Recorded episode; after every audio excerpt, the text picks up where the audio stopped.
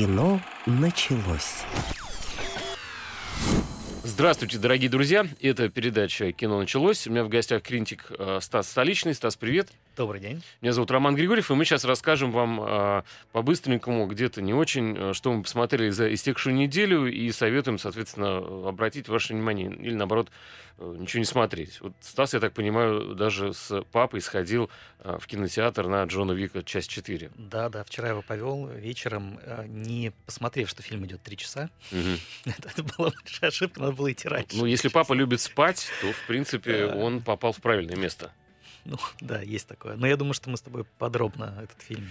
Да, у нас на самом деле, смотрите, н- можем поздравить, э, значит, э, всех с тем, что Федор Бондарчук э, выводит свой сериал актрисы, которые в скорости будут показывать в онлайн-кинотеатрах.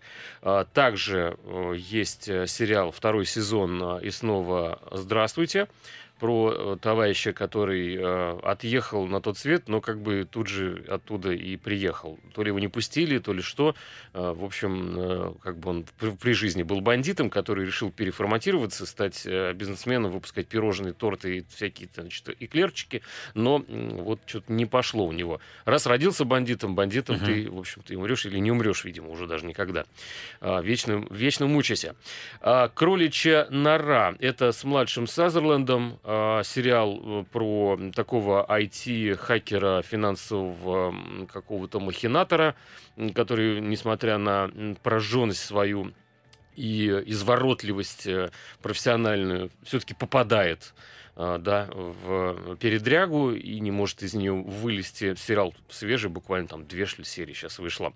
А, Я еще посмотрел, а, вот не даю, кстати, Стасу сказать, что он видел, прошу прощения, э, Уэйк «Американский апокалипсис» — это док про жуткую секту, которая, а, как это, забаррикадировалась, в общем, в, на ранчо и не пускала никого к себе э, всячески э, терроризировала округу. На самом деле страшные люди, но непонятно, кто страшнее, то ли они, то ли те, кто решил брать их штурмом. И э, вот Стас тоже посмотрел, э, помимо Джона Уика, естественно, какие-то... Да, я еще посмотрел э, два фильма, которые выйдут в прокате в четверг. Это «Взломщик», а, такой криминальный триллер средней руки. А, Абсолютно проходной, ну, посмотреть можно, тоже подробнее потом расскажу. И «Проклятие посвящения» — это такой... ам, Ужастик.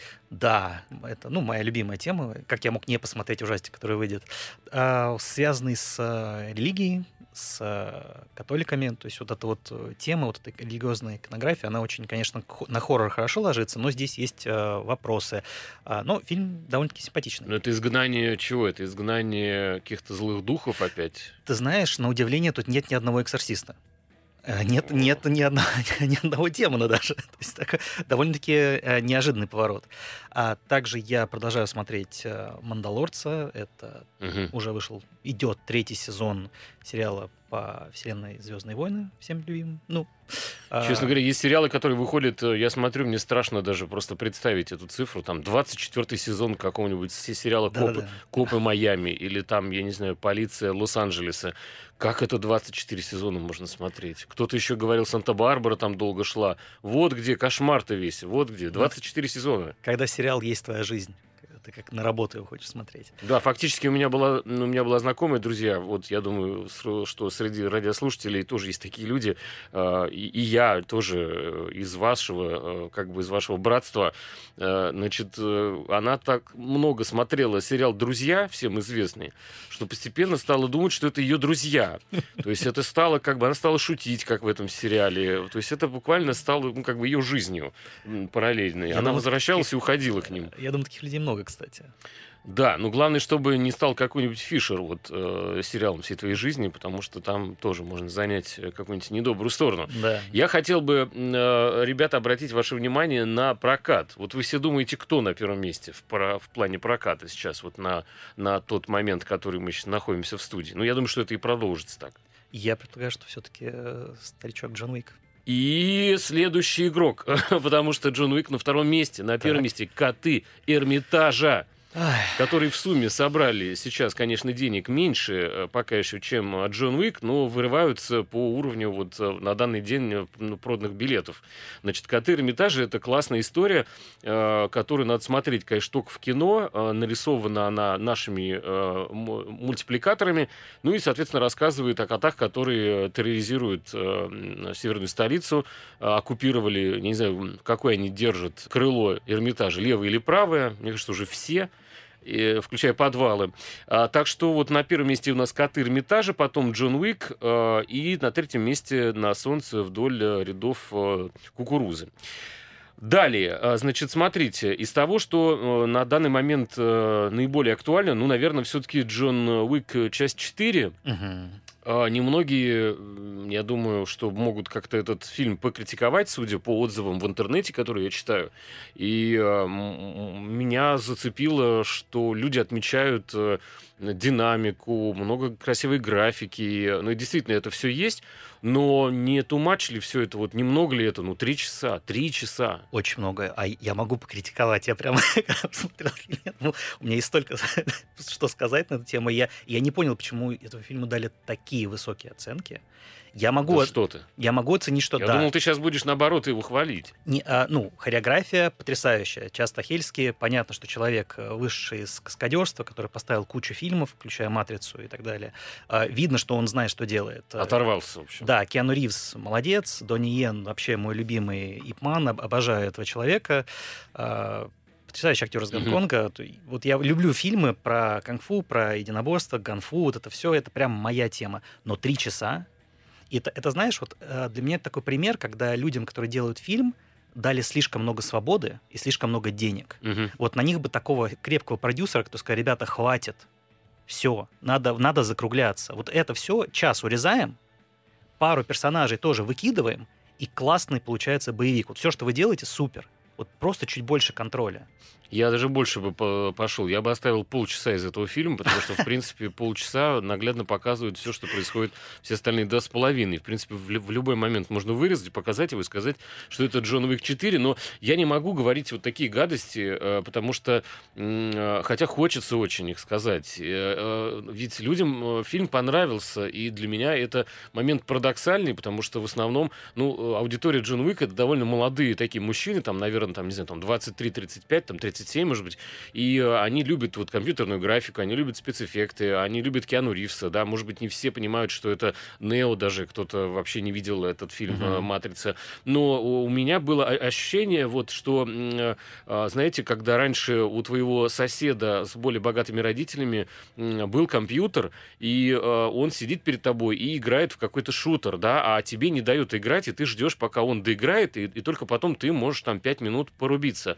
Зачем смотреть смотреть, как кто-то играет в компьютерную игру. Это вообще неинтересно. И вот здесь Джон Уик, э, первые полчаса я сидел, э, с, ловил свою челюсть где-то отпадающую от, конечно, постановочных всех всех драк и шаулинь летающих пистолетов, э, пуль. Я не говорю про то, что некоторые спецэффекты, ну, как бы, даже несмотря на то, что режиссер каскадер, как-то странная постановка драк, чуть не в лоб прилетает там свинец, да, бойцам, и они встают и начинают дальше дальше все равно рубиться. Но вот мне полчаса, в принципе, достаточно было. Потом я Uh, уже это досматривал абсолютно спокойно. Но народу нравится. Uh, видимо, люди стосковались по вот uh, эффектам каким-то. И вообще, это же большой очень западный релиз впервые за долгое время в наших кинотеатрах. Да, вот именно от этого я получил удовольствие, потому что я пошел в кинотеатр, посмотрел э, красивый фильм. Он правда красивый, очень красивая постановка, локации, декорации. Я считаю, ну вот работа дизайнеров там на пятерку для меня. А, и классное качество, отличный звук, вот прям приятно сходить в кинотеатр на что-то большое. Но я могу сказать, что, к сожалению, а, вот Джон Уик, чем дальше идет, тем становится хуже. Первый Джон Уик, в моем, а, по моему мнению, он был идеален. Он был короткий, он был абсолютно понятный, там не было ничего лишнего, классный экшен. Здесь уже слишком много историй, слишком много персонажей. И а, вот ты говоришь, что экшен, он стал а, мультяшным. Если в первом он был неправдоподобным, но угу. таким э, мясисто-классным, то здесь уже просто начинается аниме какое-то. Ну, вот по поводу драк все-таки я тоже хочу сказать. Иногда ощущение, что каскадеры, которые э, в паре с м, самим Джоном Уиком, да, там э, задействованы в сценах, они как будто бы ждут, э, что сейчас будет удар. И вот это то ли не, недотянутая хореография боев, то ли что. Но здесь надо говорить, наверное, с Джеки Чаном, который э, в этом деле дока, да, и он бы, наверное, точнее подсказал. Э, Мне все-таки все-таки показалось, что ну, визуально очень можно устать от такого количества мочилова. Оно, конечно, классное, но мне это напомнило в детстве фильмы по телевидению, бесконечный сериал каком-то Шаолине а, был в конце передачи, типа там а, «В мире путешествий». И вот показывали, и все ждали «В мире путешествий», чтобы посмотреть в конце пять минут э, из этого Шаолиня. Ну, э, то есть, э, в общем, если вам нравится, конечно, такой объем компьютерной графики, то это ваше кино, сто процентов, и я э, уважаю, мы со Стасом относимся с совершенно каким-то преклонением перед э, теми зрителями, которые реально три часа испытывают удовольствие от довольно заезженного и, в общем-то, однообразного, по большому счету, такого месива из э, отлетающих рук, ног, э, и при этом э, мне кажется, что сам Джон Уик, он довольно, э, ну, какой-то карикатурный э, злодей такой или какой-то правдоруб-герой, наоборот, с другой стороны, из боевиков 90-х. Э, В общем, он э, не обладает какими-то особыми душевными какими-то качествами. То есть мы не видим характер э, этого героя, мы не видим его какие-то э, страдания, э, но мы видим его каменное лицо, которое надвигается на врага, как вот какой-то железный щит такой, от которого все отлетает. И вот мне показалось, не хватило какого-то характера, харизмы а, самого Джон Уика именно в четвертой части. Я почему-то начал, а, ну, видимо, по-стариковски, что ли, простите меня, вспоминать э, «Терминатор» вторую часть. Там просто и жидкий гад был, и парень мелкий был клевый, и сам этот самый Шварц был как такой отец э, строгий, но справедливый. В общем, вот этого всего в Джон Уике не хватило. Спецэффектами сейчас, ну, только мартышку в зоопарке можно удивить. Вернемся через полторы минуты. Кино началось. Продолжаем, дорогие друзья, рассказывать о том, что мы посмотрели со Стасом Столичным в кино, и э, спешим этим с вами э, счастьем, что ли. Счастье ли Мгм. это, да? Конечно, Стас? счастье. Это Ходить в кино счастье. это счастье. Ходить в кино – это счастье. Вот, поэтому сейчас про сериал, который вы можете посмотреть дома. Вот. Э, Про какой ты хочешь, чтобы я рассказал нашим радиослушателям? Криса заодно? хочу послушать. А, актриса Интересно, Федора, да. Федора Мгм. Бондарчука, да. А, значит, там э, сценарист э, Паулина Андреева и вообще довольно могучий актерский состав, который я даже перечислять не буду. Просто можете посмотреть все это в интернете. Лучше я займу время, собственно, впечатлениями от этого проекта. Ну, очень долго, во-первых, все ждали какого-то совместного проекта Бондарчука и Паулины. И а, это именно сериальная история, которая, в общем, наверное, а, скорее мы знаем а, режиссера как автора полнометражных больших а, фильмов, а не вот такого сериального какого-то порционного такого нарезного а, продукта. А, я думаю, на самом деле, что а, Бондарчук снял глубоко какую-то личную историю, но э, мастерски вот ее завуалировал в какой-то такой легкий э, флирт, э, э, какой-то преджазованный фанк э, о жизни актеров и актрис. И даже несмотря на то, что в фильме много, э, в сериале, видите, оговорка, а- оговорка по Бондарчуку, а, много э, трагичных каких-то моментов. Я думаю, что но наблюдение из жизни, конечно, у режиссера и у сценариста.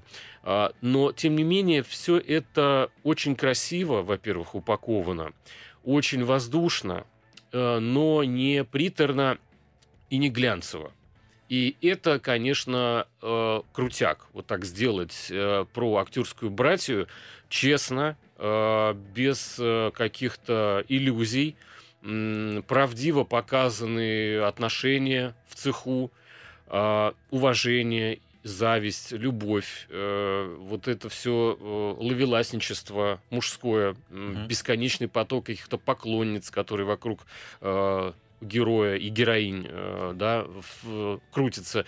Но э, это очень красиво снято, и я не знаю, есть ли в этом какой-то глубинный смысл и какой-то прям какая-то вот, э, не знаю, на разрыв какая-то такая мысль там, не знаю, дается ли она там в этом проекте, но э, мне очень понравилось, э, потому что я люблю такое вот какое-то около французское, около итальянское. Это какая-то немножко новая волна, uh-huh. Нувель Вакт вот, вот такая французская, потому что очень, очень легкая камера, очень э, симпатичное заигрывание с планами, и э, все это не дает скучать, э, тебе ничего не показывают фронтальный в лоб, и э, фактически я думаю, что это, наверное, попытка сказать, все-таки я вернусь к этой мысли, э, что-то глубоко личное свое, но не нагружать вот зрителя э, какой-то драмой, там, чернухой, потому что это можно было снять в стиле какой-нибудь германики, там, вот это все,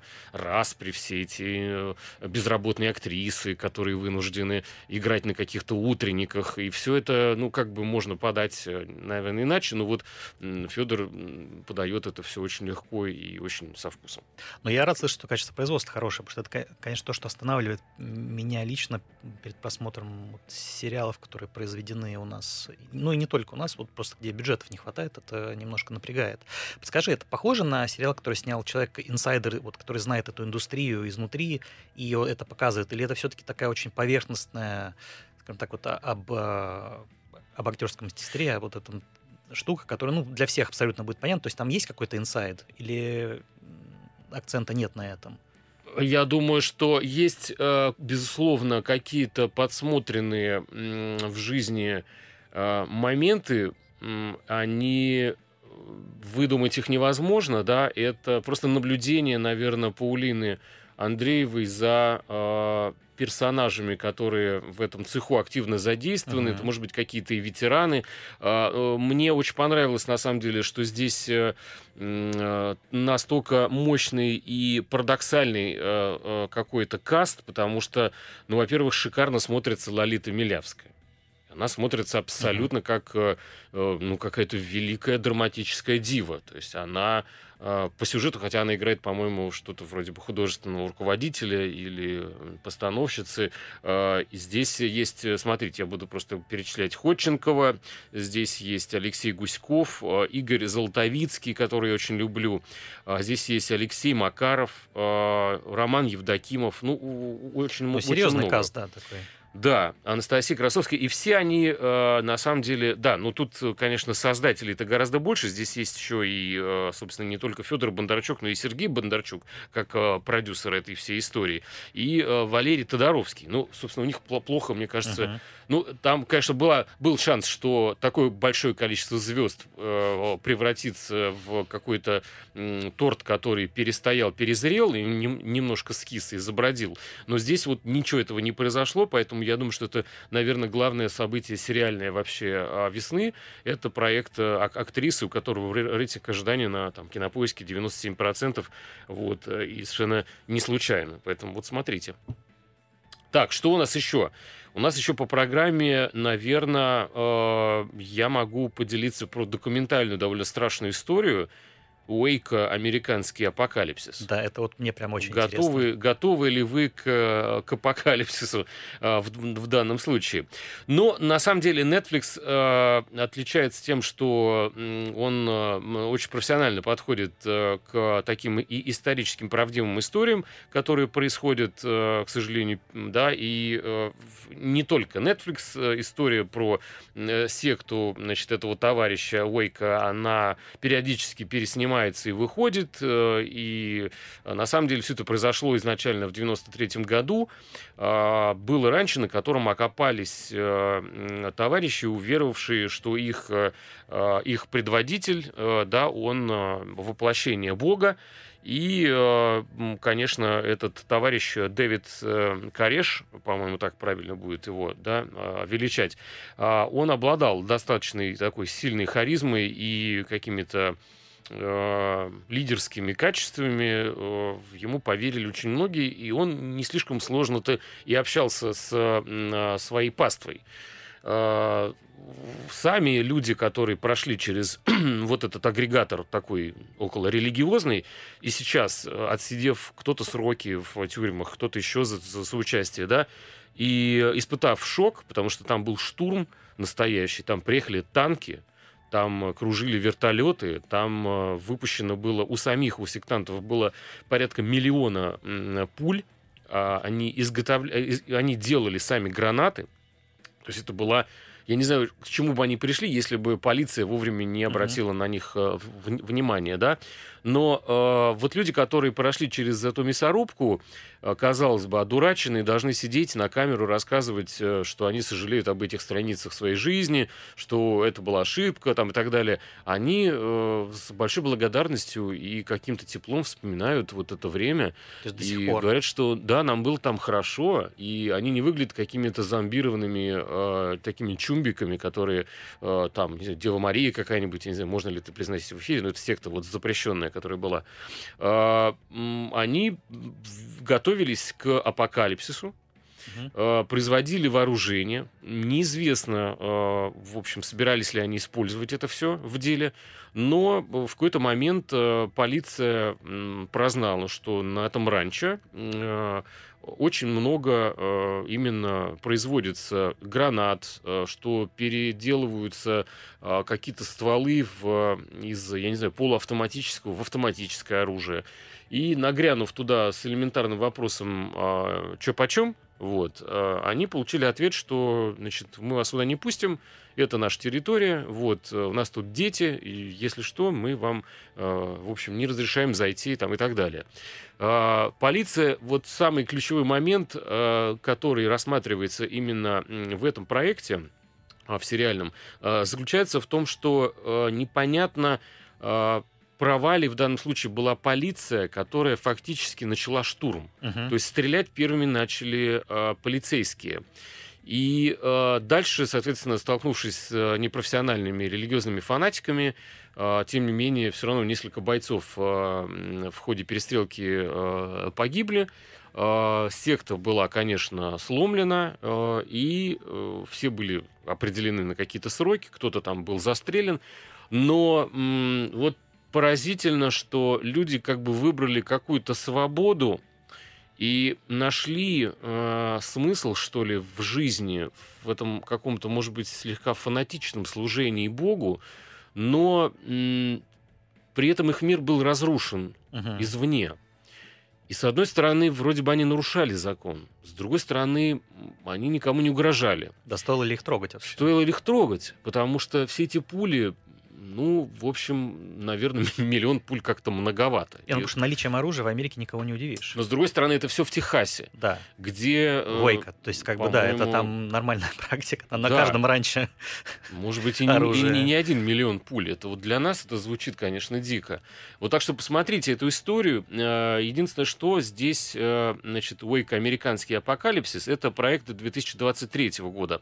А есть еще сериал, который очень многие любят. Он, по-моему, по-моему, 2018 года.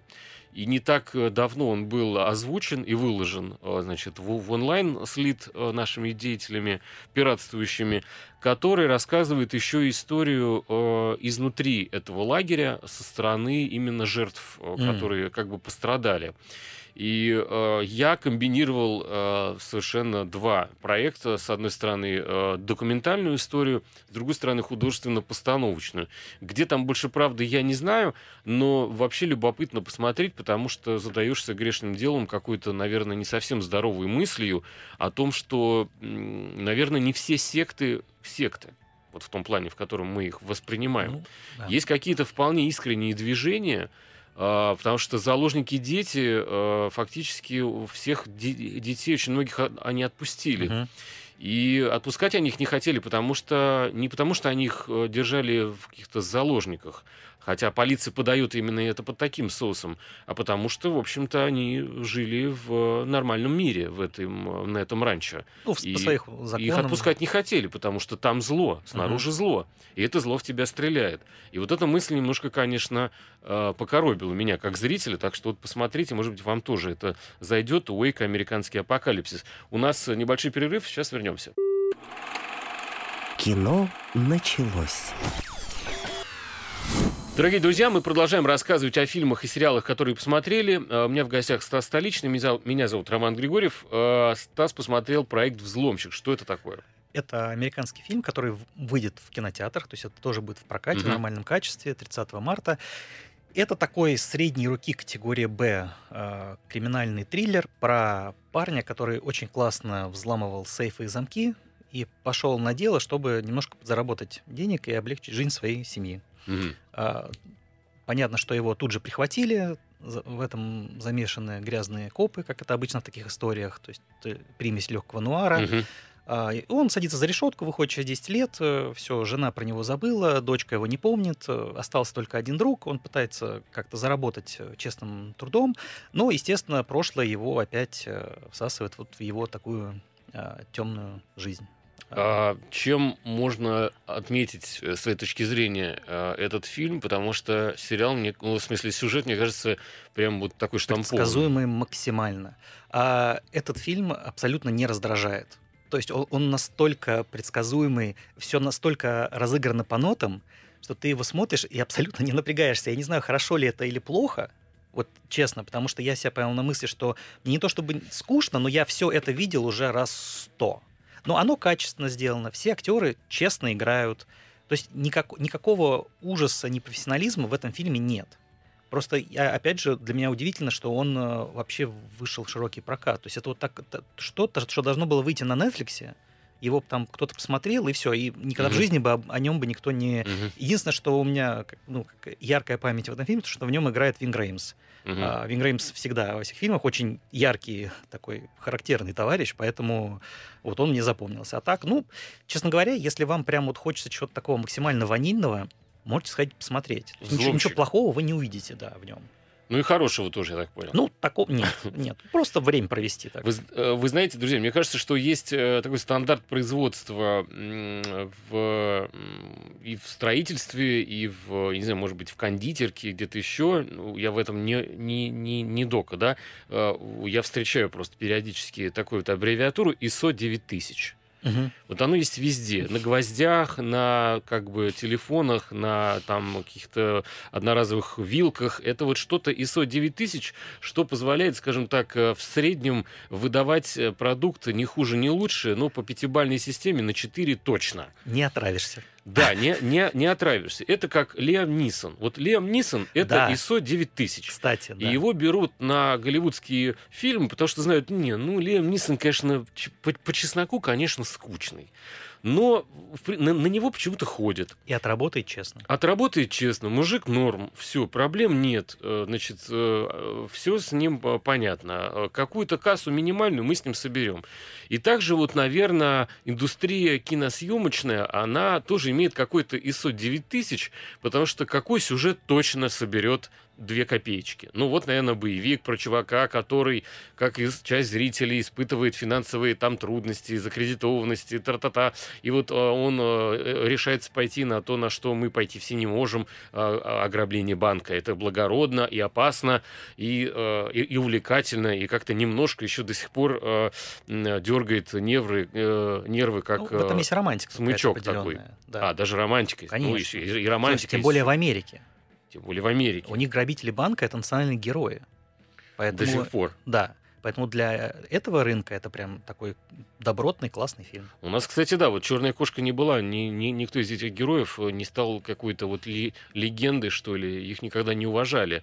И у нас как бы такой вот индустрии не было э, банковских ог- ограблений, хотя, может быть, в Советском Союзе были какие-то Может э, не свои знаем. Бонни и Клайды. Но, э, в общем, я что хочу сказать, э, что э, к этому ли э, надо стремиться в кинематографе, снимая вот такие истории проходные.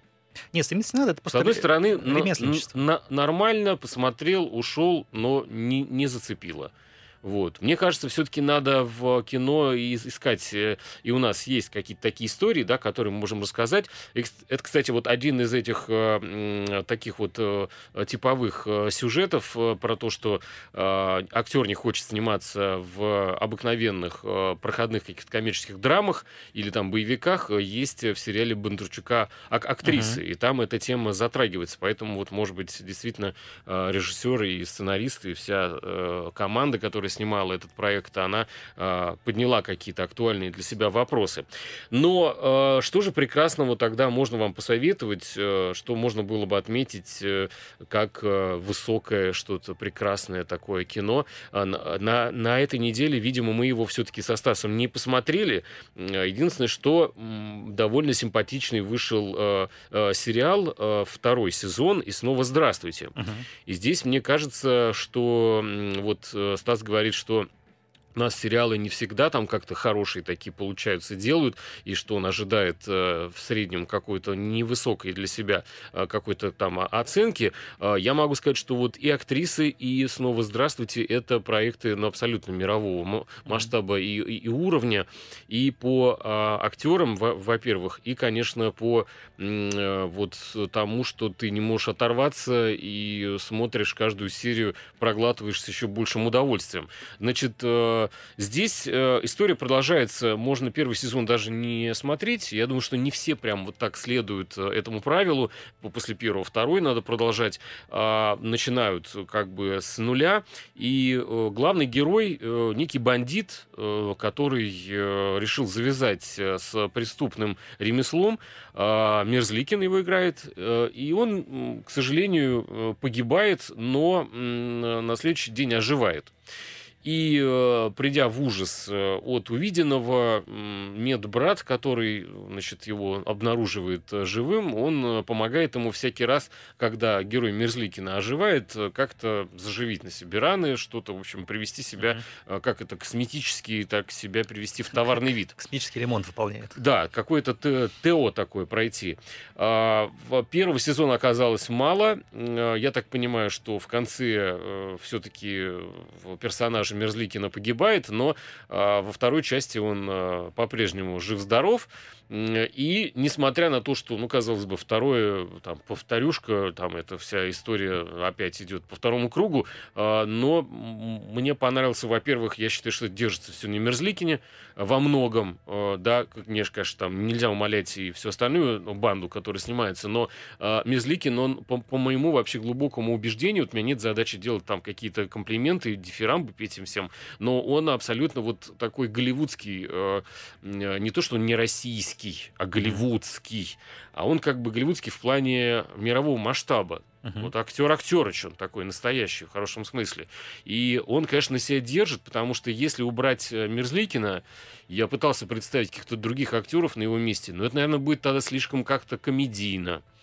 А товарищ Мерзликин добавляет драмы. Uh-huh. И вот эта вот э, история про человека, который не может умереть и все время оживает, она, в общем, с одной стороны смешная, но при взгляде на, на Мерзликина понимаешь, что есть в этом какая-то, ну, в общем, наверное, судьба, от которой он не может уйти. Может быть, он и рад уже наконец э, предстать, так сказать, перед создателем или перед кем там он должен э, предстать, я уж не знаю, э, потому что был человек бандитом, потом решил переформатироваться и стать кондитером.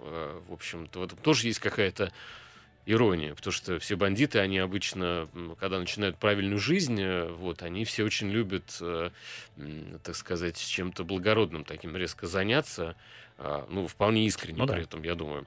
Вот, э, что-то, я так понимаю, есть у Стаса проект, который ну, есть два сериала, которые уже в третьем сезоне, про которых я хочу рассказать. Наконец, Тед Ласса расскажи Т- нам. Да, Тед Ласса я готов посоветовать всегда всем, а, абсолютно. Это сериал про тренера американского футбола, который приезжает в Англию тренировать футбольный клуб премьер-лиги, самый плохой футбольный клуб премьер-лиги, у которого не хватает бюджета, у которого проблемы с игроками, проблемы с хозяевами, проблемы со всем, а он такой простой, чудаковатый американский парень, который вот с улыбкой, шуткой, прибауткой это все за волосы хочет вытащить куда-то вперед.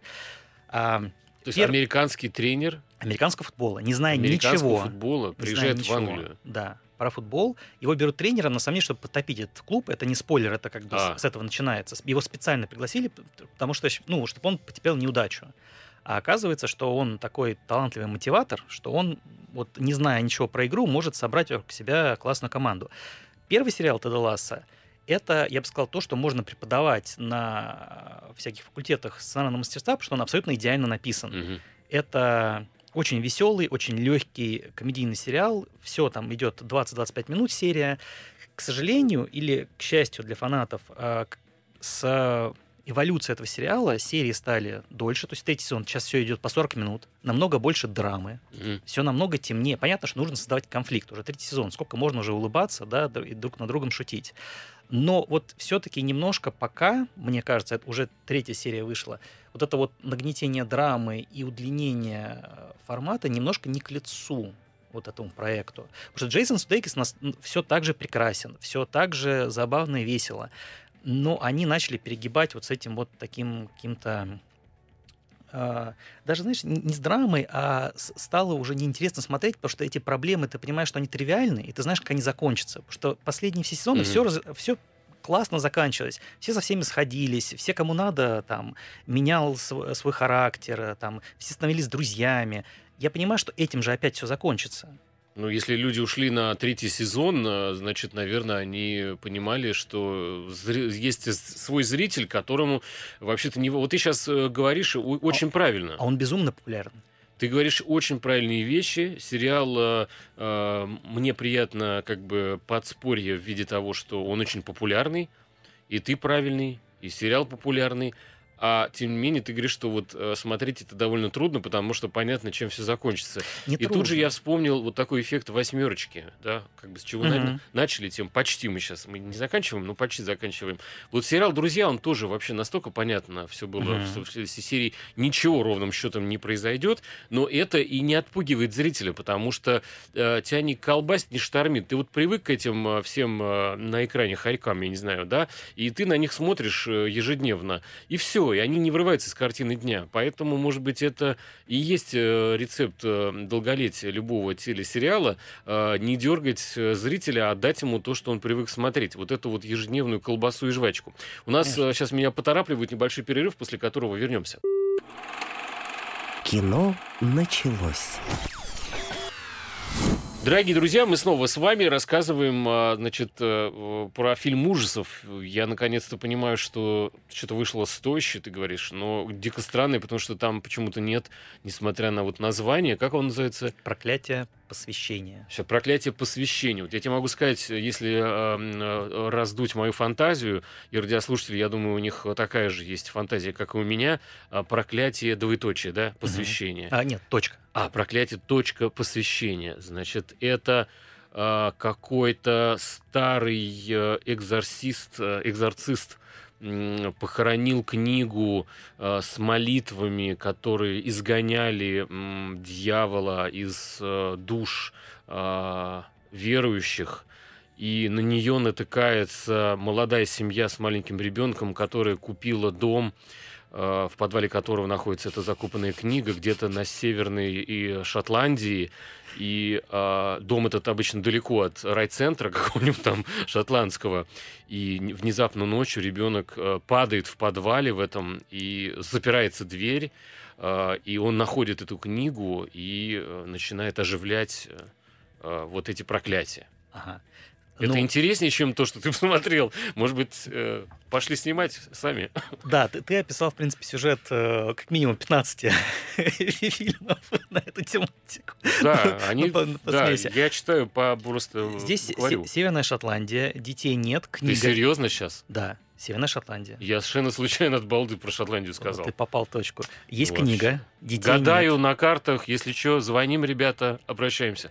Да, есть. э, Это все происходит э, в очень красивом женском монастыре, то есть натуральные съемки, север Шотландии, море, Воскогорье. Безумно красиво. Вот э, прям смотришь и радуешься, как же все-таки в Шотландии красиво. А, Сурово, такое все Мгм. хмурное, дождь и так далее. А проблема вот с этим хоррором, то, что он не страшный. Принципе, там есть э, попытки тебя испугать, что там где-то какие-то силуэты, что-то происходит. Но он, он так сделан и так нарезан и собран, что почти нет никакого саспенса. Тебе ни в какой момент не, не думать, что что-то на тебя выпрыгнет. И оно этого не делает. А, и атмосферы там, помимо того, что это эти всякие религиозные иконографии, что очень классно ложится на хорроры, но, к сожалению, помимо атмосферы в нем ничего нет. И он идет час 30, и только, наверное, а, спустя час ты понимаешь, что вообще, в принципе, происходит. Не потому, что тебя это какая-то мистика и загадка, и ты сидишь, о боже, что же такое. Нет. Просто ты смотришь какую-то череду событий, а, что-то происходит. А, а тебе потом что? говорят, а вот эти события здесь происходят поэтому. Ты говоришь, а, ну ладно. Все, то есть нет какого-то великого открытия, нет вот этого момента, когда ты такой, ага, о боже, это там потусторонний мир или это демон. Ну, сейчас стало, даже ты заинтриговал нас, я думаю. То есть он, вот он, не, он не стандартный. А, я думаю, что многим это не понравится, потому что все-таки люди, которые ходят на такие фильмы, они ожидают вот все, что ты э, описал. Mm-hmm. А здесь все-таки больше психологии, больше такого рассуждения на тему религии, вообще вот как, как она... Что есть ее, вера? Ее наследие. Нет, наследие религии, скажем так, историческое такое вот. Э, а, оно, ну, же, оно же такое очень своеобразное, все-таки, особенно у католической церкви, да, то есть есть крестовые походы, есть вот, как раз, Я могу рассказать. и так далее. Я, я, мне кажется, уловил отчасти смысл того, что вот Стас рассказывает сейчас про это кино. А, в свое время, когда я был в маленьком э, католическом э, храме в городе Тарагона в Испании, меня он 1300 какого-то года, да, mm-hmm. и можно себе представить, что это времена, в общем-то, по-моему, зарождавшейся инквизиции, которая еще то не была так э, вот именно названа, но были площади, на которых э, проходили массовые казни, а, при, в присутствии зевак. У нас то же самое, кстати, было. Да, и головы рубили там при народе. И э, меня поразило, какие красивые костюмы, папские вот эти все, значит, были за толстыми стеклянными э, такими листами, э, 6 или 7 э, бархатные, золотом расшитые, какие-то пуговицы, какие-то инкрустированные драгоценные камни, э, какие-то наряды сумасшедшие. Я так понимаю, что, кстати, вот э, в ходе своих поездок по Испании э, Джон Роллинг э, э, она была э, воодушевлена и э, инспирирована как раз костюмами э, какой-то знати старой испанской, uh-huh. буквально там, ну не средневековой, но чуть попозже. Ну, в общем, у них есть, есть как бы сказать, культура костюма такого рабочей формы. И вот эти все папские красивые мантии бархатные, оказывается, надевались под каждый вид, э, чуть ли не для каждого вида казни были свои наряды. Угу. И мне, э, я был в ужасе от цинизма. То есть сегодня что, головы рубим, а значит красненькое с синим надеваем. Ну да, ритуализация. Видимо, вот может быть про об этом немножко ты Частично. говоришь. То, ну, что... вот, да, то есть как бы есть вещи, на которые в, в современном мире можно посмотреть очень так, ну, по-другому, скажем так, в истории. Тем более вот, всяких старых Э, там, ковенантер и так далее, вот этих со, священных То есть такое собраний. дремучее наследие э, э, таких, э, это, на, наверное, сродни что-то тому вот Уэйка «Американский апокалипсис». Может быть, это такие же были да. сектанты, которые там... Я просто не хочу раскрывать, в чем э, суть, потому что если вам интересно, ходите посмотрите. Если я вам скажу, как бы, в чем вообще сюжет, вам будет неинтересно тогда вообще. Вот я поэтому как бы так пытаюсь вокруг подкрадываться к этому. Вообще, вы знаете, я не знаю, по какой классификации там люди определяют воспитывает в себе профессионального какого-то зрителя и критика. Мне кажется, когда ты, вот как Стас сейчас упомянул, что э, очень красивая все э, природа показана и так далее, это, конечно, уже вышаг, потому что если вам не интересно, вы просто переключаетесь на то, что вам красиво и приятно на что смотреть. И если вот картинка какая-то, значит, немножко все-таки сюжет куда-то ушел. Потому что, по идее, должна быть первично, наверное, все-таки не, не, не только атмосфера, но и как бы сюжет. В общем, это, это надо смотреть. Еще у нас э, есть э, с младшим Сазерлендом э, история, которая называется «Кроличья нора». Ну, э, значит, Сазерленды — это великая а, актерская династия, И, э, к сожалению, ну, как бы не все одинаково снимаются, э, часто э, попадают на экраны. Но вот э, сын Дональда Сазерленда, младшенький, он э, играет у нас в этой истории человека, который проходит через огонь, воду и медные трубы, которые касаются, я имею в виду Кифера Сазерленда, uh-huh. касаются непосредственно компрометирующих э, мероприятий э, в сфере бизнеса. То есть вот э, э, Стас у нас э, человек бизнесмен, mm-hmm. можно сказать, Отчасти, пол, да. пол, полноценно, да. И э, вот он сейчас поймет, и те, кто занимается тоже, наших радиослушателей. Значит, есть две корпорации, э, одна из которых э, скомпрометировала себя э, слухами о том, что на производстве применяется детский труд. Вот угу. ты применяешь детский труд на производстве? Нет, Стас? конечно. Нет, конечно. Это запрещено. Врет. Наверняка врет. Цинично врет. Вот. Да. И э, есть э, другая компания, которая хочет поглотить ее. И, э, стремясь э, раздуть этот скандал, э, конкуренты заказывают э, информационное мочилово пиар-компанию на вот якобы этих ребят, которые там юзают детский труд в подвалах. На самом деле это все полная фигня. Э, никто никакой детский труд не эксплуатирует но та огромная корпорация, которая хочет э, поглотить маленькую и хорошую, э, в, ребята из этой маленькой и хорошей понимают, что давайте-ка мы их спровоцируем на вот это вот поступок, а потом окажется, что мы никаких детей никуда не привлекали, а на нас просто кто-то нападает, наши акции вырастут, их акции упадут, мы все в шоколаде, они все, не буду говорить в чем. Значит, чтобы подстроить э, передачу какого-то конверта от одного представителя компании другой. И, в общем, э, все, я не буду рассказывать э, все истории, э, нанимается как раз герой Кифера Сазерленда, прекрасно, не знаю, сколько ему сейчас лет, что-то он не очень молодой, но как-то выглядит очень хорошо. И оказывается, что все гораздо сложнее оказывается, чем его даже профессиональный уровень. И э, весь опыт, э, пройденный э, да, в ходе этих поглощений информационных войн, он недостаточен для того, чтобы герой Кифера Сазерленда понял, в какую он передрягу попал. То есть его подставляют со всех сторон, и в итоге он один остается чуть ли не живой в этой истории, но, и все вешают на него. Вся эта истинной причины происходящего э, уходит в Тину, и оказывается, что его разыскивают вообще за убийство.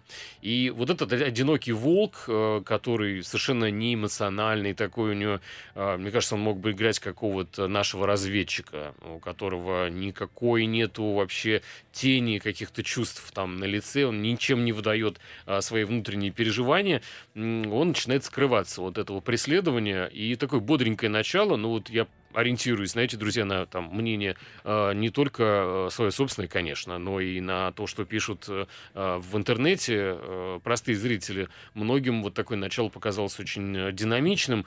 Э, э, что там вот с Дональдом Сазерлендом, с отцом Кифера, я не знаю, э, но его я тоже очень, кстати, люблю. Это, mm-hmm. мне кажется, один из титанов вообще мирового кинематографа. Что-то я сейчас заностальгировал.